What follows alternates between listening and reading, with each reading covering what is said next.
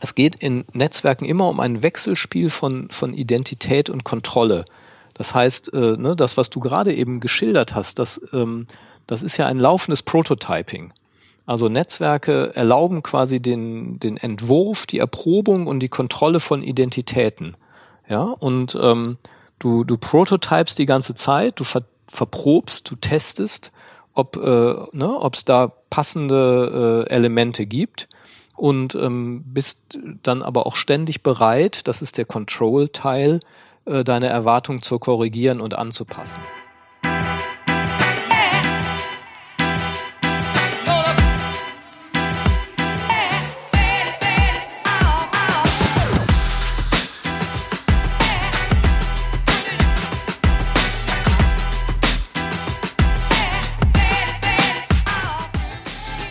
Herzlich willkommen zu einer neuen Folge Anti-Intuitiv, der Podcast für systemisches Denken in der Wirtschaft.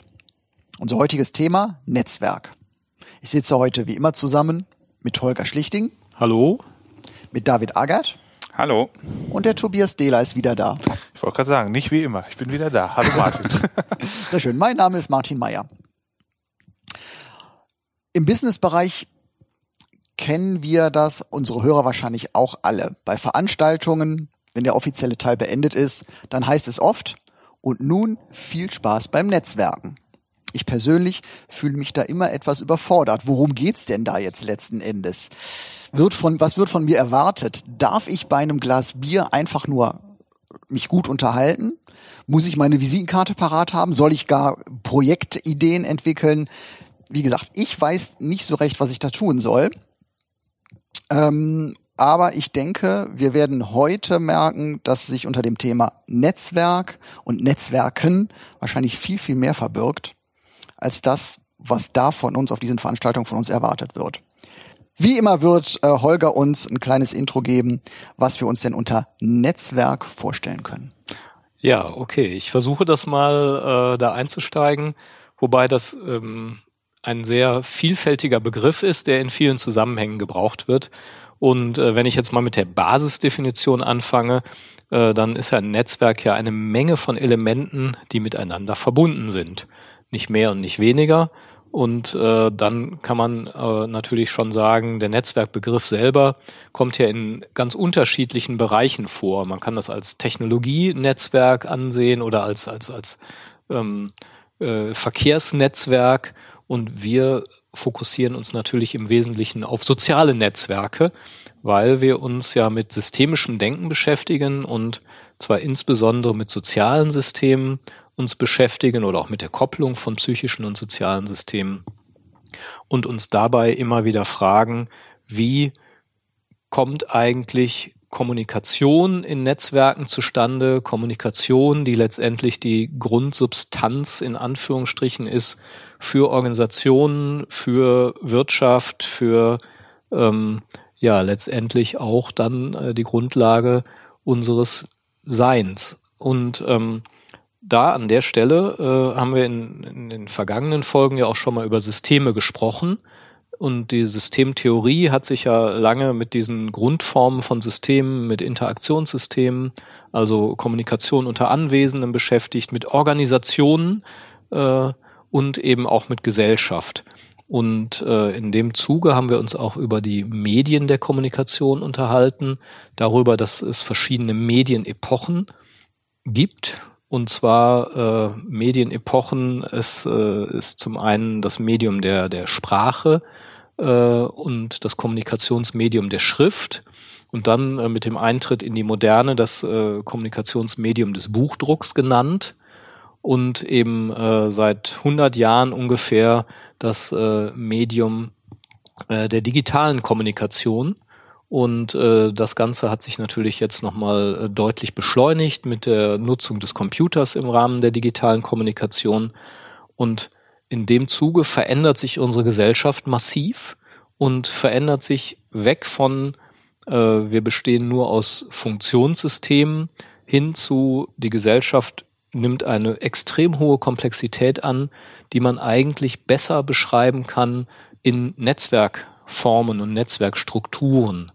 Das heißt, das Netzwerk, äh, als, als Grundfigur quasi parallel zu einer Systembeschreibung wird für uns als, als Organisationsberater interessant. Es wird interessant zu verstehen, was, was sind eigentlich möglicherweise Eigenschaften, ähm, auf die wir uns einstellen müssen, weil sich Gesellschaft, gesellschaftliche Strukturen äh, so stark in Richtung Netzwerk hin verändern.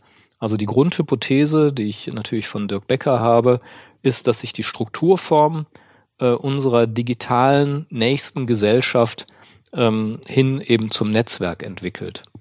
Und das ist natürlich viel mehr als das Networking äh, nach dem Meeting, wo man dann nochmal äh, Visitenkarten austauscht äh, und bedeutet eigentlich viel stärker, dass, dass solche äh, Netzwerkformen bestimmte Eigenschaften ausweisen, aufweisen. Äh, insbesondere äh, sehr stark von, vom Zerfall ausgehen. Also äh, wir, wir gehen einfach davon aus, dass je netzwerkartiger sich unsere Gesellschaft, unsere Wirtschaft organisiert, umso stärker organisiert sie sich auch als eine Gesellschaft des dauernden Zerfalls und des dauernden Wiedererfindens, äh, was sich ja zum Beispiel in, in Team, in Projektstrukturen äh, ausdrückt, in äh, netzwerkartigeren Organisationsformen, auch von großen äh, Unternehmen. Und ähm, daraus ergeben sich interessante Fragestellungen, wie wir in Zukunft äh, miteinander arbeiten, wie wir auch Organisationen sehen sollten, wie wir möglicherweise auch die bestmöglichen Erkenntnisse und Nutzen äh, aus Netzwerken rausziehen. Und dazu gibt es eine umfangreiche Forschung. Äh, es gibt Netzwerktheorie, äh, die sich äh, in den 1920ern schon entwickelt hat, die heute computergestützt natürlich viel machtvoller geworden ist. Und ähm, es gibt Netzwerkanalysen, aus denen man einiges an Erkenntnissen ziehen kann, die vielleicht auch jeder Einzelne für sich nutzbar machen kann. Das mal so als allererster Aufschlag. Ich hoffe, äh, ähm, das äh, stößt bei euch an irgendeiner Stelle auf Resonanz. Nur nochmal für mein Verständnis, heißt das, dass, also Gesellschaft ist mal erst die Gesamtheit aller Menschen und das Netzwerk ist quasi ähm, das, was entsteht durch die bewusste Verbindung zwischen Menschen. Also wir beide kennen uns und dadurch sind wir zwei Knoten in einem Netzwerk und du kennst wieder andere Menschen und dadurch entsteht das Netzwerk und quasi gibt es in der Gesellschaft dann die unterschiedlichsten Netzwerke und damit dann auch in Organisationen und so weiter. Aber quasi ähm, äh, das Netzwerk ist quasi eine ich sag mal, definierte Untereinheit der Gesellschaft, wobei ein Netzwerk meistens für den einzelnen Netzknoten nicht äh, in, in seiner Gänze erkennbar ist. Ne? Genau, also es ist kein, ich würde es nicht als Untereinheit, sondern als einen anderen Layer bezeichnen. Okay. Also du hast einmal äh, Systeme und, und das äh, sozusagen größte System äh, oder allumfassende soziale System ist die Gesellschaft, die aus unserer Sicht eben aus Kommunikation äh, besteht und da ist auch die Verbindung zum Netzwerk weil wir gucken eben nicht auf die äh, Umwelt des Systems, also auf, auf, auf Menschen, sondern wir gucken tatsächlich auf Verbindungen. Und das ist zumindest bei einem, einem bedeutenden Teil der Netzwerktheorie auch der Fall, dass nämlich äh, bei der relationalen ähm, Netzwerktheorie und bei der relationalen Soziologie äh, eben der, der Fokus vor allem auf die Verbindung gelegt wird und äh, weniger auf die Knoten tatsächlich. Also mehr auf die Kanten, das sind nämlich die Verbindungen äh, in der Netzwerkanalyse und ähm, ja, genau. Also ein anderer Layer ist die ja. Antwort. Und die, ähm, also ich, ich sage äh, ganz offen, ich habe auch so rund um das Thema Netzwerk ähm, viele Fragen sozusagen, äh, die, die ich mitbringe, einbringe. Und ich verstehe es so. Und äh, die Frage in die Runde ist, äh, könnt ihr da mitgehen, dass ähm, dass das Netzwerk als solches auch erstmal in gewisser Weise was Passives ist. Also Netzwerk nicht gleich Kommunikation sozusagen, sondern mit dem Netzwerk äh, lege ich mir die Verbindungen, die ich dann für Kommunikation nutzen kann. Ist das äh, nachvollziehbar oder ist das ist für euch äh, quasi äh, keine Ahnung? Wir, wir kennen uns und sind vernetzt. Äh, das heißt ja nicht, dass wir dauerhaft in Kommunikation stehen, aber wir haben damit sozusagen eine, eine Straße geschaffen, die wir für äh, Kommunikation nutzen können. Also wenn ich das jetzt so technisch übertragen würde, finde ich, stimmt das ja genau. Also ne, es sind viele Kabel im Boden verbuddelt, aber ob darüber Datenpakete ja, genau. oder Gespräche laufen, ist mal erst nicht gesagt. Aber das Netzwerk dafür steht zur Verfügung. Und so ist es ja eigentlich mit den menschlichen Beziehungen auch. Ich habe ganz viele, mit denen ich in Kontakt treten kann, aber nicht muss. Ja, genau. Und ähm, äh, die, die Kommunikation ist quasi das, was dann on top passiert. Aber die Kommunikation ist eben ohne das Netzwerk, wenn wir nicht eine Direktverbindung haben, eigentlich nicht möglich. Ne? Also das Netzwerk ist sozusagen die die, die, die, die Voraussetzung für die ja. Kommunikation. Also es schafft erstmal eine Basis, um überhaupt in äh, Kommunikation äh, treten zu können. Und diese Basis ist nicht an jeder Stelle schon zweckgebunden sozusagen, oder? Also das äh, verstehe ich auch so in der in der Weiterentwicklung, äh, wie zum Beispiel Organisationen aufgebaut sind, die eben früher sehr klar vorgegebene, meist ähm, vertikale ähm, Kommunikationslinien hatten und äh, jetzt erfordert die die Umwelt einfach eine viel äh, dezentralere äh, Verbindungsstruktur äh, sozusagen. Also so wie ich dich jetzt verstanden habe, Holger, am Anfang ist ja Netzwerk auch was relativ Dezentrales. Und wenn das eben in einer Organisation, also wenn man auf Basis eines Netzwerks ähm, kommuniziert und in Kontakt tritt, ist es eben sehr dezentral, relativ ungesteuert und ähm, es bestehen aber einfach viele Verbindungen, die genutzt werden können. Mhm. Und das ist das hm. Gegenteil mhm. quasi von äh, der ja. klassischen früher vorgegebenen, vom Dienstweg sozusagen, wenn man mal davon ausgeht. Ähm, das ist das Netzwerk, was es wahrscheinlich früher auch schon gab, aber was jetzt eben aktiv genutzt und äh, in den Mittelpunkt gestellt wird. Ja. Es gibt ja immer Lösungen, die in ihre Zeit passen und die großen Organisationen, die quasi funktional differenziert aufgebaut worden sind, das müssen sie auch heute noch zum großen Teil sein, ja, wo ich irgendwie die äh, ähm, äh, den Vertrieb habe und wo ich das Marketing habe und die Produktion habe und die sind alle schön voneinander getrennt und an irgendwelchen Stellen äh, per Organigramm dann doch wieder verbunden. Äh, das reicht, wenn man sich die Umwelt als relativ äh, berechenbar und, und kontrollierbar vorstellt. Und äh, in dem Maße, in dem die Umwelt äh, unberechenbarer und unkontrollierbar, äh, unkontrollierbarer wird, brauche ich die viel größere Flexibilität und Schnelligkeit. Und die erreiche ich letztendlich stärker über eine netzwerkhafte äh, Struktur, die sich dann teilweise zwangsläufig ergibt, die ich zum Teil aber auch tatsächlich äh, gestalten muss.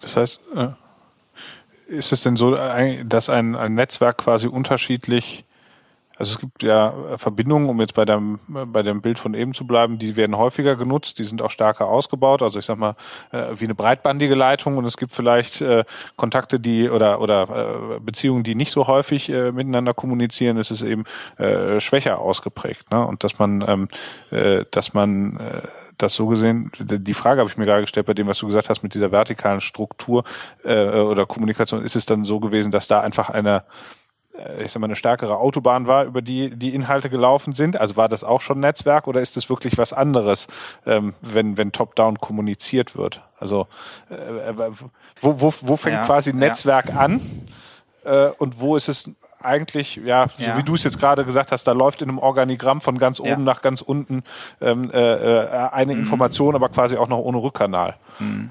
Also ist ein Netzwerk strategisch aktiv aufgebaut sozusagen, also sind diese Knotenpunkte bestimmt, äh, so wie man es äh, vielleicht klassisch in einer linearen Struktur erwartet hätte, oder ist ein Netzwerk, was, was eben auch entsteht und zum Teil ungesteuert entsteht, wahrscheinlich eine Mischung, oder? Ja, beides. Also, ja, genau. Ich meine, man ja. muss sich ja, also ganz klar ist, Netzwerke hat es schon immer gegeben. Ja. Es gibt historische Netzwerke, es gibt auch eine, eine historische Netzwerkforschung, die sich genau damit beschäftigt, zum Beispiel äh, mit dem Aufstieg der Medici, äh, als ein sehr, sehr geschickt gesteuertes Netzwerk. Äh, die Rothschilds, die sehr früh äh, ein, ein Netzwerk von, von Verbindungen in verschiedene Städte aufgebaut haben. Also Netzwerke sind äh, schon relativ alt äh, oder so alt wie die Menschheit, könnte man natürlich sagen. Nur der große Unterschied jetzt ist, dass die Strukturform der gesamten Gesellschaft sich in eine netzwerkartige ja, Form wandelt. Ähm, das heißt nicht, dass es keine funktionale Differenzierung mehr gibt, aber die Dominanz der Netzwerkform, die nimmt massiv zu. Und das kann ich geschehen lassen oder ich kann mich anfangen, äh, damit zu beschäftigen und zu verstehen, was kann das eigentlich alles bedeuten? Ja, und was ist da die neue Normalität? Und äh, ja. Was ist die, was ist die Zwangsläufigkeit? Also warum äh, sagst du, äh, sind, müssen Netzwerkstrukturen gegenüber traditionellen Strukturen äh, quasi in Zukunft werden die neue Normalität? Was, mhm. ähm, äh, also es könnte ja auch einfach eine Mode sein. Ja, ja, genau. Äh, also äh, Netzwerke sind ja äh, oder wenn wir mal andersrum gucken auf, auf Systeme, auf, auf klassische äh, Betrachtungsweisen von Systemen, dann ähm, zeichnen die sich vor allem durch eine Grenze aus. Ja, also äh, es geht immer um die Differenz System-Umwelt und äh, dieses Thema Grenze und äh, ich schaffe mir eine Identität im Sinne von hier ist ganz klar die Grenze äh, und das ist drin und das ist draußen, ähm, führt ja auch zu Not Invented Here, führt ja auch zu äh, Mir san mir. Äh, und ähm, das verringert tatsächlich die, die Flexibilität und die Nutzung von Ressourcen. Und das Netzwerk, dem Netzwerk stehen potenziell einfach deutlich größere Ressourcen zur Verfügung, äh, deutlich mehr Optionen und ähm, wir, wir gucken natürlich immer auch auf die Temporalisierung, also wie schnell äh, zerfällt etwas und ähm, die, die Charakteristik von äh, Netzwerkgesellschaften ist tatsächlich der Zerfallszwang. Ja, also ich habe quasi einen ständigen Zerfall. So wie ich ja na, nach dem äh, nach dem tollen Vortrag noch ein Networking mache und dann zerfällt dieses Netzwerk wieder und bildet sich an anderer Stelle neu. Und äh, diese, diese extrem hohe Geschwindigkeit, die Netzwerken zu eigen ist, wie wir ja übrigens auch äh, ja, in unserer ähm, Social Network Metapher, wo wir auch die hohe Geschwindigkeit beobachten, in der sich in Netzwerken Memes ausbreiten, ähm, äh, wo wir ne, ein Abbild tatsächlich in der digitalen Welt auch wiederfinden. Ja, von einer extrem hohen Geschwindigkeit. Das kann ein Netzwerk ganz anders leisten als ähm, ein, ein äh, klassisches Organisationssystem, äh, wie ich es ähm, mir sonst aus der Vergangenheit vorstellen musste und konnte. Ja. Naja, und wir hatten ja eine, wir hatten ja eine Folge zum Thema System und Umwelt, äh, Systemgrenzen. Äh, da kann man jetzt mal ein paar Folgen zurückblättern äh, sozusagen. Und im Zusammenhang mit dem äh, Thema das Netzwerk als die Strukturreform der nächsten, also auch der aktuellen Gesellschaft, äh, da kriegt dieses Thema ja nochmal eine ganz andere Relevanz, weil einfach die die Unterscheidung zwischen, zwischen Innen und Außen, zwischen äh, System und Umwelt äh, einfach nichts Statisches hat, sondern in einem viel höheren Maße was äh, Temporäres, äh, was eben immer wieder hinterfragt werden muss. Also wenn ich jetzt auch auf unser Unternehmen gucke, also wo ist da innen, wo ist da außen? Ähm, vielleicht äh, verliert diese Frage einfach auch an Relevanz. Also äh, in unserer Grundhaltung gehen wir jetzt davon aus, hier sind zwei Mitarbeiter von Praxisfeld und äh, zwei äh, zwei Netzwerkpartner, sage ich mal ganz allgemein. Aber vielleicht ist diese Frage in Zukunft auch gar nicht mehr relevant. Also wir sind einfach Teil eines Netzwerks, was zu bestimmten Teilen gemeinsame Ziele verfolgt. Mhm. Mhm. Das hat aber äh, also ich finde es gerade relativ komplex in meinem Kopf, mhm. weil also wir haben ja, ich, wir, das, das, das eine ist, ähm, ihr sagt, dass das regelbasierte, ich sag mal, das das formelhafte, die Strukturen, sie werden aufgebrochen, sie werden durch eine Netzwerkstruktur oder durch ja, Netzwerk nicht ersetzt, sondern äh, überlagert. Überlagert. Ähm, das heißt, es gibt eine Veränderung. Also diese Frage, was ist innen, was ist außen, wie sind Organisationen zu, zukünftig aufgestellt? Das kann ich aus eigener Anschauung an vielen Stellen nachvollziehen.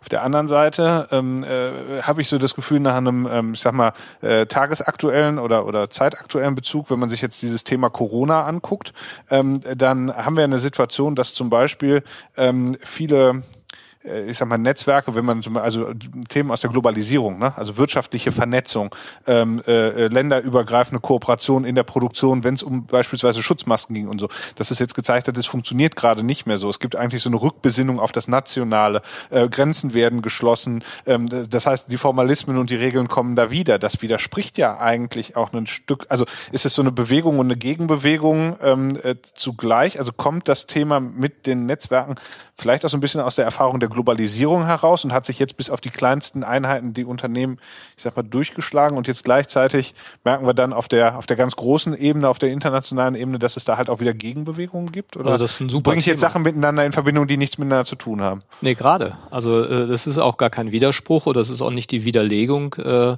der, der Basishypothese, sondern ähm, ja, wenn man sagt, okay, die, die, die globale Gesellschaft ist, ist möglicherweise das größte denkbare Netzwerk, ähm, dann ist ja trotzdem immer die Frage, äh, woraus besteht ein solches Netzwerk? Und so ein Netzwerk besteht natürlich aus ganz vielen Clustern, die sich wiederum organisieren in größeren Netzwerken. Und äh, wenn wir jetzt feststellen, dass, ähm, dass globale Netzwerke an bestimmten Stellen Nachteile herausbilden, ähm, dann gibt es die, die Steuerung und die Gegenreaktion, dass wir ähm, uns jetzt auf einmal stärker mit lokalen Netzwerken beschäftigen. Das ist aber kein Widerspruch, sondern es ist möglicherweise eben eine Umsortierung von Netzwerken, die dabei entstehen, weil man eben zum Beispiel sagt, boah, diese globalen Lieferketten, die sind ja sowas von anfällig.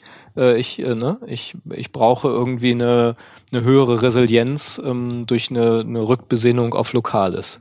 Und letztendlich ist das aber eine Bestätigung dessen, dass wir mit hoher Geschwindigkeit in der Lage sind, uns äh, in ökologischen Nischen weiterzuentwickeln und neue Nachbarschaften zu bilden. Das ist das Stichwort. ja, genau. Nachbarschaften, Ja. ist, ist Mhm. sozusagen das Stichwort.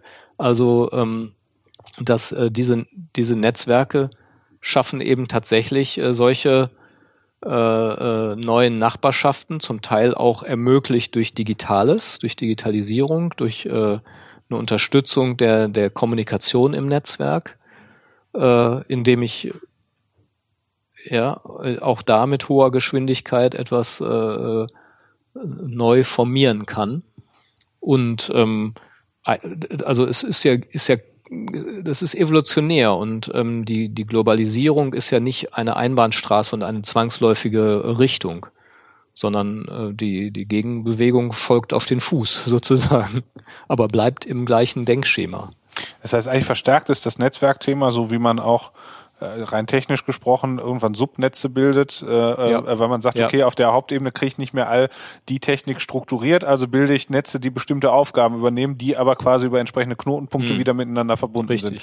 Und ja. deine Theorie an der Stelle ist, wir kommen jetzt stärker da rein, quasi, äh, es hat auf einer globalen Ebene angefangen und da gibt's jetzt vielleicht auch Störungen in den globalen Netzwerken, aber Mhm. Ja. auf den, äh, jetzt bilden sich auf regionaler und lokaler Ebene oder auch innerhalb von Organisationen oder wie auch, also quasi äh, das, das Thema Netzwerk wird übergreifender, äh, wird für viel mehr Menschen quasi jetzt erst Mhm. sichtbar und, und erlebbar in ihrem täglichen, weil es jetzt, weil es eben nicht mehr nur auf der, auf der ganz großen oder Richtig. zur weltweiten Ebene läuft. Okay, Ich meine, unser Gehirn ist das beste Vorbild für ein Netzwerk, ja, was äh, ja, wo wir, wir wissen, dass äh, Hirnschäden äh, zu einem gewissen Teil äh, umgangen werden können durch eine Neuverknüpfung von neuronalen Verbindungen. Und äh, ne, das ändert nichts daran, dass das Gehirn als Ganzes ein großes Netzwerk ist, äh, aber ähm, es ist eben sehr stark auch auf Resilienz ausgelegt. Also Netzwerke sind immer ein Wechselspiel von hoher Fragilität. Es kann sein, wenn man einen einzelnen Knoten ausschaltet, dass man damit äh, ein komplettes Netzwerk lahmlegen kann, was übrigens in der Terrorbekämpfung äh, von den Amerikanern systematisch eingesetzt wird. Die haben sich äh, frühzeitig mit Netzwerkforschern in Verbindung gesetzt, übrigens auch mit historischen Netzwerkforschern, um äh, Material zu bekommen äh, und ähm, um zu verstehen, wie sie äh, Terrornetzwerke ausschalten können, eben nicht indem sie beliebig an irgendeiner Stelle angreifen, sondern indem sie die zentralsten und stärksten Knoten angreifen. Und äh, dasselbe ähm, können wir natürlich in der Wirtschaft auch uns angucken. Wo, an welchen Stellen sind, sind zentrale Knoten, die A, eine Gefahr systemrelevant sind sozusagen, netzwerkrelevant sind, oder auf der anderen Seite, wo äh, haben wir eine hohe Resilienz, indem wir äh, lokale oder wie auch immer geartete Subcluster bilden.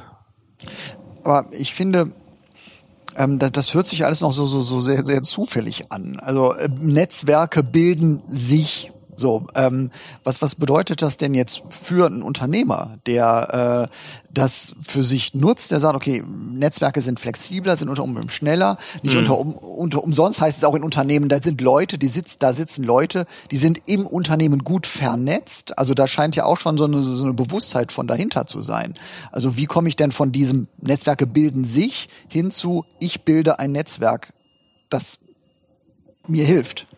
Ich äh, genau, die äh, Frage äh, beschäftigt mich auch, also auf Grundlage des Wissens, was wir jetzt ausgetauscht haben und ich finde, das ist eine gute Verbindung zu deiner Einleitung auch, Martin. Also was was mache ich damit jetzt ganz konkret in genau. den unterschiedlichen Rollen, in denen ich bin? Richtig, also was, genau. wie nutze ich die Situation, die du eingangs beschrieben hast? Ich stehe nach dem Vortrag mit fremden Menschen am Tisch und könnte Networking machen. Mhm.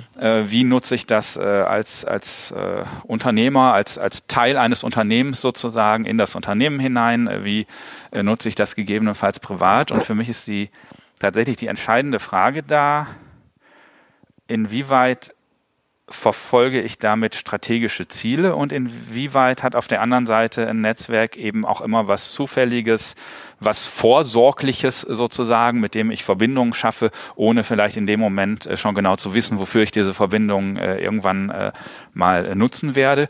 Und ich merke tatsächlich bei mir, dass ich sehr schnell diese Frage nach dem Zweck und Ziel stelle. Also auch im, zum Beispiel im Austausch mit Holger merke ich das manchmal.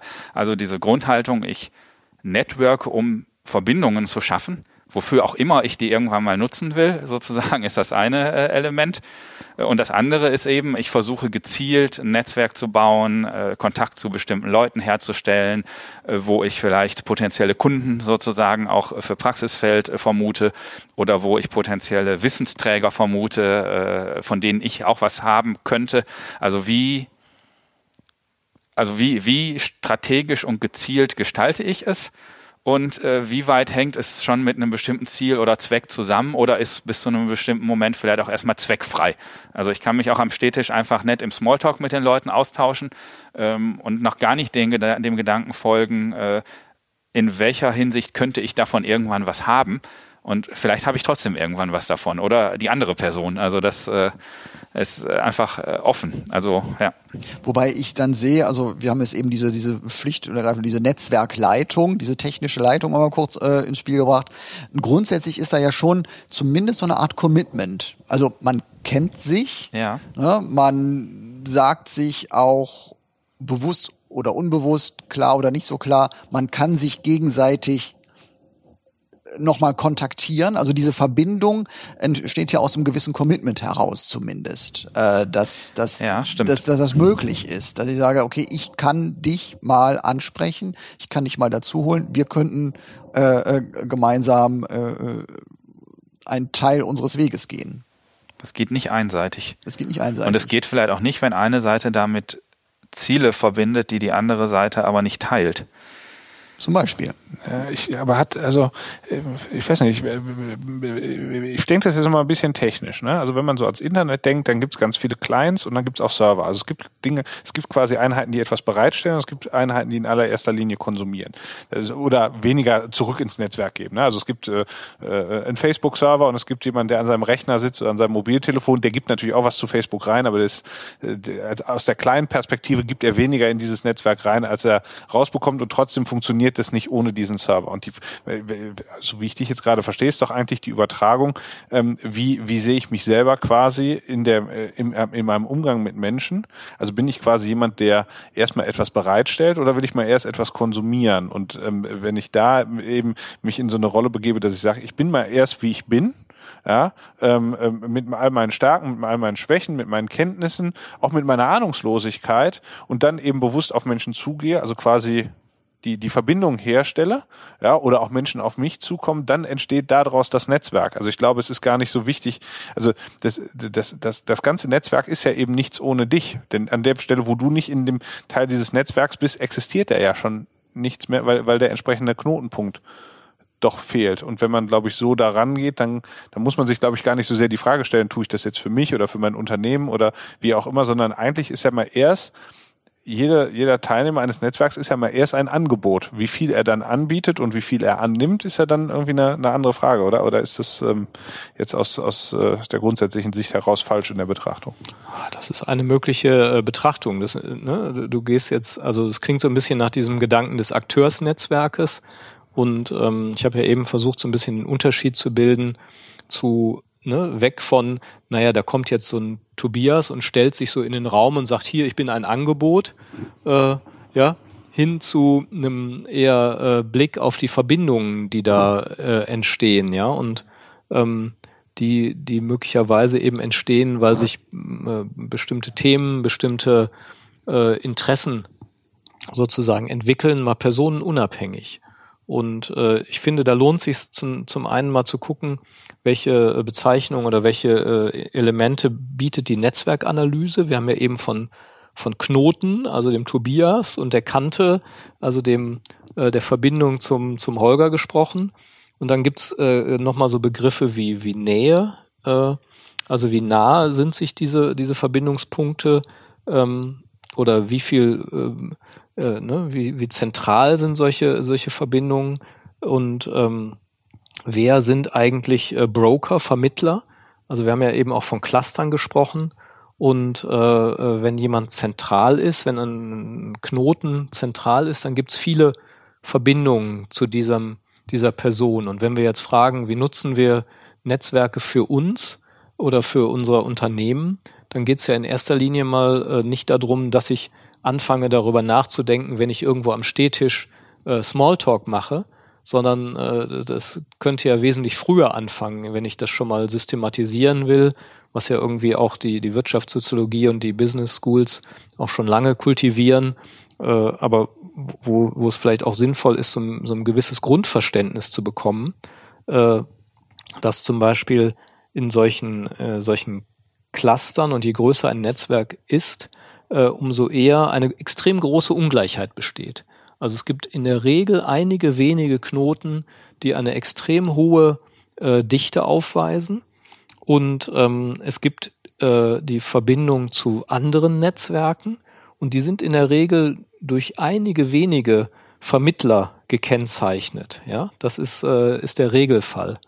Und diese Vermittler, die müssen selber gar nicht unbedingt eine hohe Verbindungsdichte haben, äh, sind aber sehr, sehr wichtig, um eben zwischen zwei verschiedenen äh, Gruppen zu vermitteln und haben damit eine sehr bedeutende, äh, sehr bedeutende Stellung.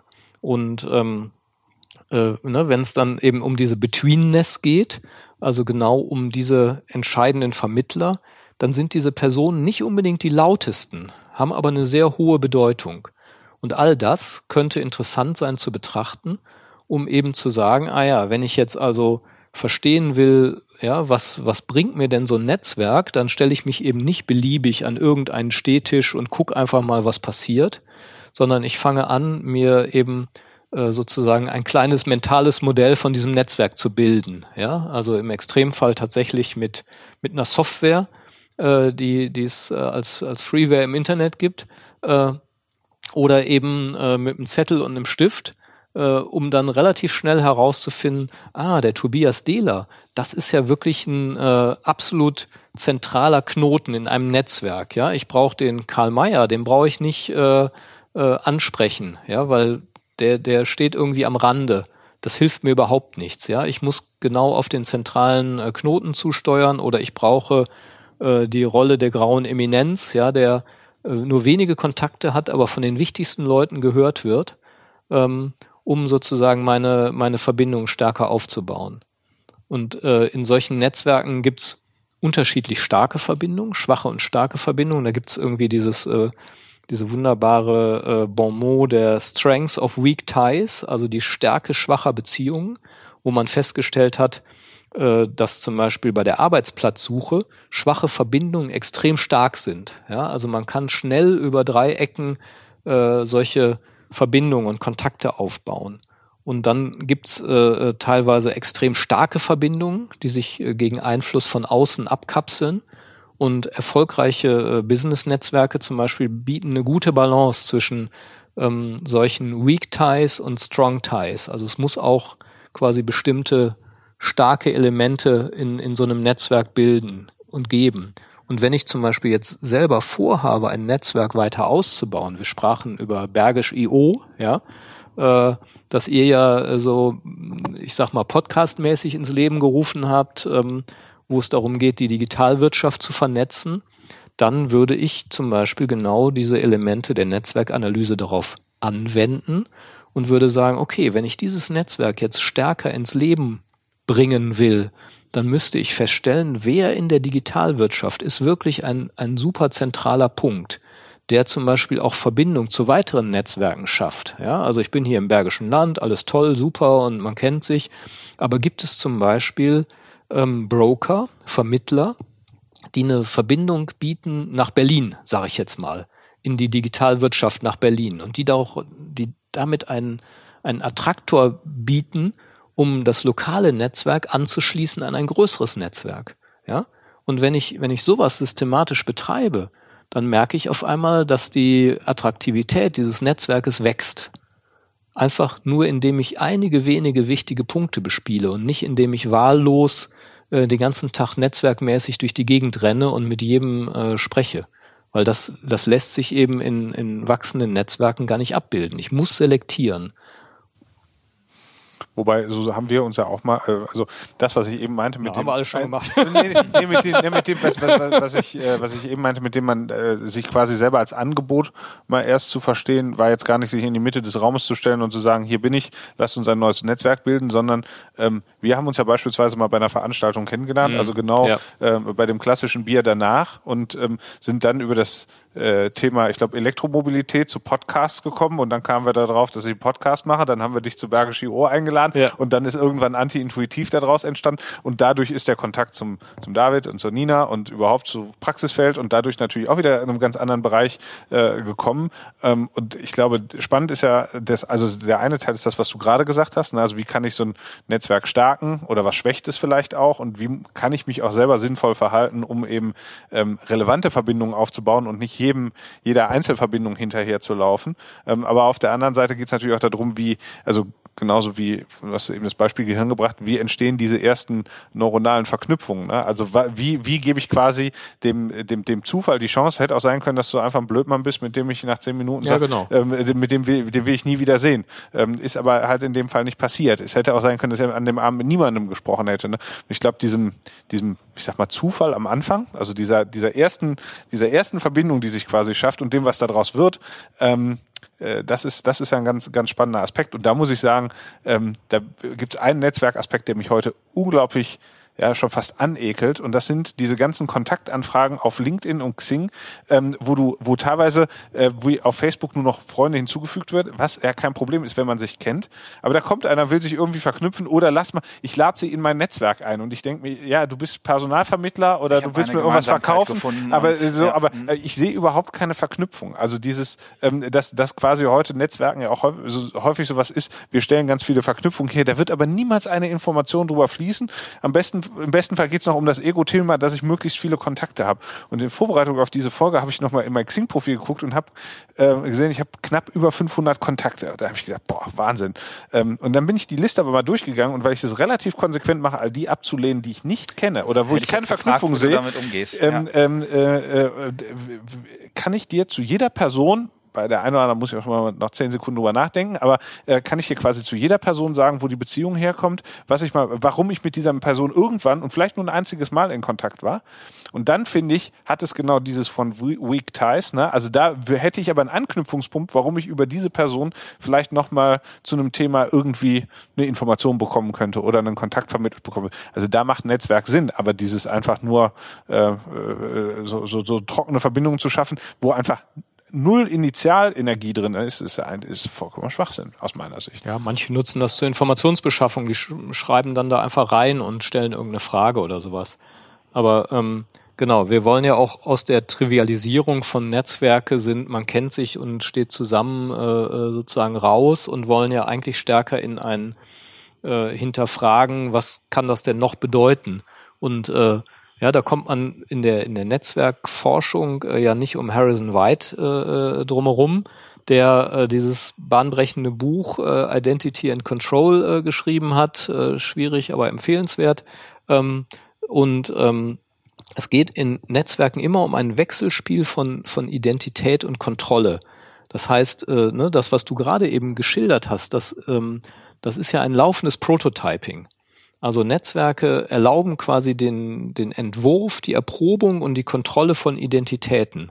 Ja, und ähm, du, du prototypest die ganze Zeit, du ver, verprobst, du testest, ob äh, ne, ob es da passende äh, Elemente gibt und ähm, bist dann aber auch ständig bereit, das ist der Control-Teil, äh, deine Erwartung zu korrigieren und anzupassen.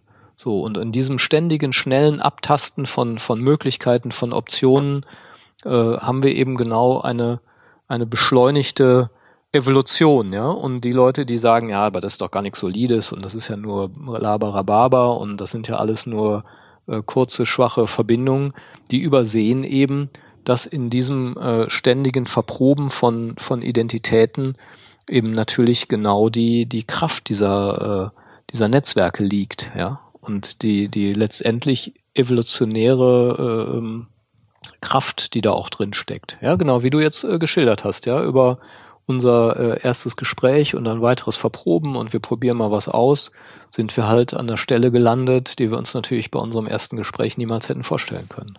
Ja, und ich glaube, da liegt die Herausforderung drin, ne? diese Trivialisierung, was du auf der einen Seite sagst, und das erleben wir über Facebook und LinkedIn und Xing, ähm, äh, und dann eben die Frage, wie gehe ich damit selber um und wie sorge ich eben dafür, dass es auch ein, für mich selber ein nicht triviales Netzwerk ist, sondern etwas, was mich, ähm, was mich und auch die anderen Teilnehmer meines Netzwerks, also die anderen Punkte, äh, allen einen Mehrwert bietet. Und der Mehrwert muss halt nicht jeden Tag wie auf einem Kontostand ausgerechnet werden, aber er muss sich ergeben in dem Moment, wo derjenige, der mich anspricht oder denjenigen, den ich anspreche, äh, eben was davon hat. Ne? Sonst ist es eben kein Netzwerk, dann ist es einfach Bullshit. Ja, das äh, genau, das ist jetzt dein mentales Modell und ich äh, will gar nicht sagen, dass ich anderer Meinung bin, aber trotzdem, äh, so wie du, äh, es ist jetzt so schön äh, pragmatisch, äh, wie du die Xing-Schilderung gemacht hast und auch da könnte man ja äh, das Gegenmodell aufmachen. Also du sagst, äh, du, du wählst sehr bewusst aus, äh, wo für dich Verbindungen sind, die Energie haben, die irgendwie begründbar sind, wo ablesbar ist, was ist vielleicht die Gemeinsamkeit und warum willst du diese Verbindung schaffen? Und ich hatte mich ja, ich hatte vorhin schon mal die Frage eingebracht, also wie, wie zweckfrei oder zweckorientiert schafft man diese Verbindung. Und der Gegenpol wäre jetzt zu sagen, ich klicke bei jeder Anfrage auf Ja und äh, versuche vielleicht sogar noch alle Kontaktempfehlungen selbst auch äh, anzuklicken, habe dafür nicht 500, sondern 5000 Verbindungen bei Xing. Und vielleicht habe ich irgendwann mal eine wichtige Frage oder ein wichtiges Thema, was eben einen von diesen 5000 äh, interessiert. Und daraus entsteht dann was Neues äh, zu einem späteren Zeitpunkt temporär was ich aber zu dem Zeitpunkt, als ich die Person aussortiert hätte, aus meinem Netzwerk noch gar nicht äh, gesehen hätte. Und äh, wie gesagt, ich will gar nicht sagen, das eine ist richtig oder falsch, aber äh, das ist äh, eben auch die, das sind für, mich zwei Pole, wo ich auch selbst äh, oszilliere sozusagen zwischen den beiden Polen. Äh, was ist jetzt sinnvoller? Bezogen auf, wie gestalte ich meine Net die Netzwerke um mich herum, soweit ich sie gestalten kann. Wobei die Erfahrung, meine Erfahrung, genau, das ist vielleicht auch mal dieses Gegenüberstellen von digitalen Netzwerken und persönlichen Netzwerken. Äh, du stellst eine Frage in dein Netzwerk hinein und das ist aus irgendwelchen Gründen riesig, weil du alle Anfragen annimmst, selbst Anfragen generierst und so weiter. Äh, die Antwort kommt auch daraus, kommt aus deinem Netzwerk, das mit dem du auch wirklich ver auch in irgendeiner Weise, also das ist meine Erfahrung, persönlich verbunden bist. Es kommt nicht aus den Netzwerkverbindungen, die digital sollen wir uns vernetzen, du klickst auf Ja und äh, das war's. Also ich habe selten, aus diesem Netzwerk zieht man selten Inhalt. Ja, selten, aber nicht nie. So äh, okay, wäre meine Hypothese. Also manchmal, äh, ja. ich bin mit Leuten irgendwie bei Facebook befreundet, die ich irgendwie einmal vor 15 Jahren gesehen habe und irgendwann schreibt diese Person plötzlich was, wo ich denke, oh spannend. Und in dem Moment ist diese Verbindung wieder enger da, weil ich darauf reagiere, weil daraus vielleicht ein, äh, ein äh, also meistens ein schriftlicher Dialog äh, entsteht, ist ja nicht äh, immer dann direkt persönlich. Ähm, aber ich hätte von diesem Thema nicht mitgekriegt, wenn ich für mich entschieden habe, okay, das war meine Vergangenheit und diese Person bleibt jetzt nicht in meinem virtuellen Netzwerk. Wie du sagst, so technisch ist es immer so leicht abzubilden. Äh, die nicht technischen Netzwerke sind da, glaube ich, schwerer aktiv zu gestalten. Aber trotzdem ähm, Ja, aber ich meine, man kann es so oder so machen. Ja, also, genau, ja. aber an, an, an der Stelle, glaube ich, äh, hast du gerade ganz was ganz Wichtiges gesagt. Jemand, den ich vor 15 Jahren getroffen hätte, der ist in meinem Kopf oder auf irgendeiner solchen Plattform, ist der Teil meines Netzwerks. Das ist eine ganz schwache Verbindung und, solch, und äh, sonst kommst du ja auch nicht auf 500 oder mehr Kontakte, ähm, äh, da, weil da eben Leute drin sind, die ich einmal äh, kontaktiert habe. Ich glaube aber, ähm, äh, wenn du 5000 Kontakte hast, zumindest in meiner Lebensrealität, würde das bedeuten, ich hätte besser die Suche benutzt, an, an, anstatt äh, da, da quasi schon vorher diese Verbindung herzustellen. Aber das ist, glaube ich, insofern ist ja ein Netzwerk auch immer eine, eine Infrastruktur, die man schafft und das kannst du jetzt auch technisch sehen und im Endeffekt auch auf unser Thema bezogen und du schaffst sie eben so, wie du auch selber veranlagt bist ne? und wie es wie es für dich selber sinnvoll ist. Und es mag Menschen geben, die eben ganz viele schwache Punkte in ihrem Netzwerk für sich für sinnvoller erachten und andere sagen, nee, da muss mindestens eine, eine Grundenergie mal da gewesen sein und wieder andere sagen, nee, ich bin überhaupt nicht auf Xing, LinkedIn oder sonst wo vertreten, weil die 20 Leute, die für mich in meinem engsten Umfeld relevant sind, mit denen telefoniere ich, wenn ich eine Frage habe. Ne? Also es ist ja eine ganz und ich kenne ich kenne sehr erfolgreiche Vertriebler, die findest du auf keiner dieser Plattformen oder ähm, ne, äh, äh, und ich äh, ich kenne Leute, die ähm, die leben äh, oder suggerieren zumindest, dass sie davon leben, dass sie so ein tolles Netzwerk auf all diesen Plattformen haben. Und das Ja. hat was mit ja mit Beides mit, mit, mit Netzwerkarchitektur wirklich. im Ja. Endeffekt Mhm. zu tun. Ne? Naja, es, es ehrt euch, dass ihr da äh, nach dem Sinn sucht. Äh, und äh, das ist aber Das ist genau, die spannende Frage. genau, Ja. und das ist genau die Stelle, ähm, wo dann äh, zum Beispiel Dirk Becker sagt, in einer hyperkomplexen Gesellschaft äh, kann man eben nicht mehr verstehen, sondern nur noch kontrollieren. Ja, und, und genau darauf läuft diese ganze Netzwerkthematik hinaus. Ja, die Netzwerke hat sich ja nicht einer ausgedacht, sondern äh, sie, ähm, sie bekommen deswegen diese hohe Bedeutung, weil die funktionale Differenzierung der Gesellschaft nicht mehr ausreicht. Also dieses, ich denke nur in der Kategorie Politik, ja, stellen wir gerade fest, oh, äh, die Kategorie Gesundheit und Wissenschaft äh, ist auf einmal extrem eng äh, mit der Politik verknüpft und es bilden sich völlig andere Netzwerke, die über die Politik hinausreichen, also über die Frage nach Macht und Gewalt hinausreichen und auf einmal eng verknüpft werden mit mit Wahrheit. Und äh, ne, also an der Stelle ähm, ja ist das Verstehen eigentlich eine, eine ein nettes Relikt der Vergangenheit. Äh, und eigentlich geht es um Kontrollieren. Das heißt um ständiges was Lernen und Anpassen. Kontrollieren. Also kontrollieren äh, habe ich jetzt so ein Vielleicht ist es auch für mich die Wortbedeutung. Kontrollieren hat ja eher sowas, also gerade ein Netzwerk kann ich doch eigentlich nicht kontrollieren, oder? Also Genau. Das Kontrollieren eher im Sinne von Verstehen. Ja, Identity oder, and Control, das ist tatsächlich ein, ein, ein großes Missverständnis, Ja, ja, weil genau, wir, weil, dann weil wir Kontrolle immer mit Steuern äh, verbinden und im, äh, äh, in diesem Zusammenhang heißt es aber, äh, um, um, im Umgang mit diesen Überraschungen, die en ständig entstehen, äh, weil es eben nicht mehr verstehbar, nicht mehr äh, im Sinn, dem Sinne kontrollierbar ist, heißt Kontrolle eigentlich nur die eigenen Erwartungen ständig anzupassen. Ah, okay. Also Ja. die Eigenkontrolle quasi. Ja, so ja, du kannst nämlich nur Ah, okay. dich kontrollieren. Ja, ja, ja, eben. Äh, und deswegen äh, Control heißt tatsächlich, äh, ah, okay, das Damit- kommt dabei raus. Nee, dann gehe ich jetzt. damit umgehen. also Damit ja. damit umgehen, ja, das ist eine wichtige Unterscheidung. Ja, ja, okay. Ja. Also es geht immer um Lernen, ja. Es, äh, äh, ja, und, und deswegen ist, ist, steht Netzwerk auch in hohem Maße für Lernen und äh, ja, und, und, und ist, ist sozusagen die interessantere Betrachtung, weil wir äh, bei dem Lernen in Systemen ja auch viel schlechte Erfahrungen machen, äh, ja, weil das Lernen nicht so funktioniert, wie es eigentlich sollte. Äh, deswegen ist dieses äh, das Netzwerk zu kombinieren, ähm, äh, das System mit dem Netzwerk zu kombinieren, eben die interessantere Betrachtungsweise möglicherweise. Ja, ich, ich verstehe vielleicht nicht warum, aber ich habe ja trotzdem den Eindruck, das ist ein Netzwerk, äh, wo ich mich aktiv einbringe und in das andere vielleicht nicht. Und das ist nicht immer linear erklärbar, warum ich so oder so entscheide. Das passt, ja. Was, also ich meine, es geht ja äh, dem Namen nach in diesem äh, Podcast eben darum, auch anti-intuitiv zu handeln. Ähm, jetzt aus eurer Sicht, was bedeutet dann das Thema Netzwerk und wirklich auch in der, vielleicht in der konkreten Arbeit, also nicht als Anweisung, alle Mitarbeiter müssen in irgendeinem sozialen Netzwerk sein, das meine ich nicht, nicht, nicht, nicht auf dieser Plattitüde, aber was bedeutet das aus eurer Sicht für, für Organisationen, für Unternehmen, ähm, wie müssen sie sich oder wie können sie sich auf diese Veränderung einstellen? Geht es wieder nur über den Einzelnen? Ist das was, was man irgendwie in der Organisation auch vorantreiben kann? Hat das was mit dem Organigramm zu tun? Also muss ich selber vielleicht auch netzwerkartiger äh, mein eigenes Unternehmen denken? Wo, wo sind ja. da, wo sind da die Ansatzpunkte? Ja, genau. Genau. Konkrete Tipps für also das, genau, also drei, drei gute Sachen. Nein, ja, ja, das, so war das nicht gemeint. Nein, aber das, das, Anti, das Anti-Intuitive äh, besteht ja genau darin, ähm, zunächst mal anzuerkennen, dass dieses scheinbar so belanglose oder scheinbar so unsolide, dieses scheinbar substanzlose von Netzwerken und insbesondere wenn man denkt, dass Netzwerke vor allem aus, aus Kommunikationsflüssen und Verhaltenserwartungen bestehen, äh, dass das eigentlich das ist, auf das ich bauen werde und bauen muss oder auf das ich gezwungen bin zu bauen. Das ist aus meiner Sicht anti-intuitiv. Also äh, das Bauen von stabilen Organigrammen, von stabilen, scheinbar stabilen Organisationen, äh, die ich schön säuberlich äh, aufteile, wie es mir die Betriebswirtschaftslehre die letzten 50 Jahre beigebracht hat, ähm, zu mindestens zu ergänzen, um eine, eine wesentlich fluidere, schnellere Sichtweise. Das ist aus meiner Sicht etwas, je früher ich mich mit diesem Gedanken beschäftige, umso schneller, umso weiter vorne bin ich, ähm, äh, in der Entwicklung.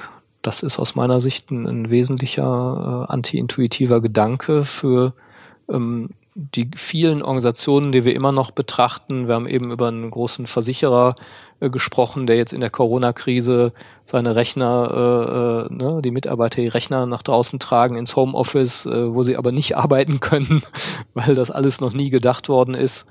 Äh, und ähm, ja, die hinken halt hinterher, ja, weil sie einfach in, in, in völlig starren Strukturen denken, weil ihre IT-Systeme völlig starr sind, weil, weil all das äh, eben bisher nur auf Dauer und auf Sicherheit und auf äh, Unbeweglichkeit ausgelegt ist. Ja, es gibt ja viele Abteilungen, die sich darüber definieren, sozusagen, das festzuhalten, zu beschreiben, zu konservieren, zu prüfen, zu steuern, äh, was die Unternehmensstruktur ähm, äh, im jetzigen Moment beschreibt, sozusagen. Und äh, ich glaube, da müsste man manchmal eine 180-Grad-Wendung sozusagen vornehmen und überlegen, äh, wie kann ich die Organisation eben gerade gegenteilig gestalten, äh, um möglichst viel Veränderung äh, in schnellen Schritten auch äh, zu ermöglichen. Und äh, das ist aber so sind wir wahrscheinlich alle mehr oder weniger sozialisiert. Das ist eben nicht die, das Intuitive. Das ist, äh, geht in Richtung Festhalten, Konservieren, bei einem mehr, beim anderen weniger, äh, ganz klar. Aber das Anti-Intuitive ist eben das äh, Loslassen, äh, Umdrehen, Veränderung, Anstoßen. Ja. Und wahrscheinlich doch dann auch dieses Thema aus dem äh, Informellen einfach auch ins Formelle zu holen. Ne? Also wenn ich an so ein Unternehmen denke, hat vielleicht der IT-Leiter mit dem Vertriebsleiter häufiger mal in der Kantine zusammengesessen und hat auch mal gesponnen, man müsste doch mal und wir könnten doch. Und das war quasi so eine Netzwerkgeschichte, weil es eben nicht den offiziellen Meldeweg gegangen ist. Aber eigentlich wäre es jetzt in so einer Situation wichtig, dass jemand aus der Leistungsabrechnung und jemand aus der IT und jemand aus dem Controlling und jemand, der sich um Datenschutz kümmert, sagt, hör mal, wie können wir denn jetzt möglichst, äh, ich sag mal, 1000 Mitarbeiter ins Homeoffice schicken und ähm, äh, es ist eben wichtig, dass das netzwerkmäßig funktioniert, weil jemand ja. in der Kranken in der Versicherung, der die Leistungsabrechnung macht, dann ähm, äh, äh, eben weiß immer, Leute, wenn ich aber an die und die Infos nicht drankomme, dann kann ich meinen Job nicht machen. Und das hat der ITler vielleicht vorher gar nicht bedacht, weil das ist eben etwas, was vielleicht noch ja. in Papierform vorliegt. Oder ich würde sogar noch, ne? also ich glaube sogar, dass äh, jeder Anstoß zur Innovation und zur Entwicklung aus so einer Situation entsteht. Also das ist eigentlich äh, vielleicht mal von technischen Forschungen abgesehen nie die zuständige Abteilung ist sozusagen, sondern die zuständigen Abteilungen haben in der Regel den Auftrag, äh, zu optimieren, das was da ist. Und äh, jeder Entwicklungs- und Innovationsprozess entsteht in einem eher zufälligen Netzwerk äh, in der Kantine oder wo auch immer, weil mal Leute zusammensitzen, die eben in, mit unterschiedlichen Perspektiven auf ein Thema gucken. Ja, da verbinden sich eben genau äh, der Zwang zur Innovation eben genau mit diesen Netzwerkentwicklungen, die zum Beispiel auch das Innen und Außen an den Stellen auflösen, wo ja der Kunde mit in den Innovationsprozess einbezogen wird, ja, was ja vorher bei dem ja, hier ist die Grenze unserer Organisation, äh, undenkbar war. Ja, also auch da, genau wie bei diesen ganzen Agilisierungstendenzen, die kann man äh, so wesentlich leichter in einen, einen größeren gesellschaftlichen Kontext stellen und nicht nur als, ah, wir haben uns mal wieder eine neue Methode entdeckt, die hätten wir uns auch ne, 40 Jahre vorher ausdenken können. Nee, hätten wir nicht. Ja, vor 40, 50 Jahren hättest du mit deinen Ideen von Agilisierung äh, nichts reißen können. Ja, die kommen ja nicht zufällig jetzt auf. Und je stärker man sich darüber im Klaren ist, umso stärker ist man vorneweg, was das Anpassen des Organisationsdesigns anbelangt. Und ich nehme, also ich gehe jetzt ein bisschen dazwischen, weil die Zeit ein wenig drängt. Ich nehme einfach mal mit auf der nächsten Veranstaltung, äh, suche ich mir den stärksten Knoten raus und im Zweifelsfall den Tobias. Ja, immer, immer ein guter so als ja. mitten in die Mitte des Netz, des, in, des, des Netzwerks. Ich gehe überhaupt nicht mehr auf Veranstaltungen, wo du was, auch bist. Was ich, was ich genau. überhaupt gar kein Problem hätte, weil äh, mit, mit Tobias äh, jede Veranstaltung auch ein Gewinn ist. Ah, das ist äh, süß. Also ich hätte ja gesagt, der, der Abschluss dieses Podcasts ist der Imperativ, vernetzt euch. Also quasi. Why not? Äh, genau, aber nicht wahllos. Genau, ja, nicht genau, wahllos. Ich, nicht hatte, wahllos. ich hatte, Klammer auf, nicht sinnlos im Kopf. Klammer ja, genau, zu. nicht wahllos, aber vielleicht auch nicht immer. Also das ist tatsächlich für mich das Intuitive, nicht immer nur zweck- und zielorientiert, Genau. sondern es ist eine, immer eine Balancierung äh, dazwischen. Äh, erstmal eine Grundlage zu schaffen und trotzdem natürlich, äh, man könnte ja von morgens bis abends jeden Tag äh, in irgendwelchen Netzwerken verbringen. Das ist sicherlich auch nicht effektiv. Ja, und behaltet die Nebeneffekte im Blick. Ja, Ja. die äh, äh, Pest ist eine Folge der neu entstandenen mittelalterlichen Handelsnetzwerke nach Asien gewesen. Äh, also äh, Netzwerke haben nicht nur äh, Chancen, sondern auch Wer den aktuellen Bezug gefunden hat, äh, hat was gewonnen, eine Praxisfeldtasse. Ja, ja, Genau. okay. So, in, Okay. diesem, in diesem Sinne, ich muss vielleicht an unsere Hörer noch äh, weitergeben, um uns herum ist nicht die Welt untergegangen, aber neben, äh, es war vielleicht im, im Hintergrund etwas, etwas laut heute, äh, bitte ich zu entschuldigen, äh, passiert beim nächsten Mal hoffentlich nicht mehr. Äh, aber man hat's nicht immer im Griff. Manchmal Man steht da so ein 40-Tonner, der sich einfach verfranst hat. Genau. Ja, und jetzt haben wir verpasst, wie der jetzt doch da rausgekommen ist. Ich, habe mich schon gefreut, das Nee, zu der ist sehen. rückwärts gefahren. Okay. ist, äh, Also hier aus diesem Büro, äh, ich könnte euch Geschichten erzählen, wer sich hier schon festgefahren hat und welche Fahrzeuge hier schon mitgenommen wurden. Ist ein anderes Okay, herzliche Thema. Einladung an alle, hier mal vorbeizukommen. Genau. Also, Martin ähm, wie gesagt, äh, da war ein bisschen, bisschen äh, Hintergrundgeräusch dabei, bitte ich zu entschuldigen. Ähm, es gibt jetzt wie immer noch fünf Minuten Wupperrauschen. Rückmeldungen an, äh, zum Podcast gerne an team.praxisfeld.de. Genau. Und ich bedanke mich bei euch und sage bis zum nächsten Mal. Ciao, ciao. Genau. Ciao. Tschüss.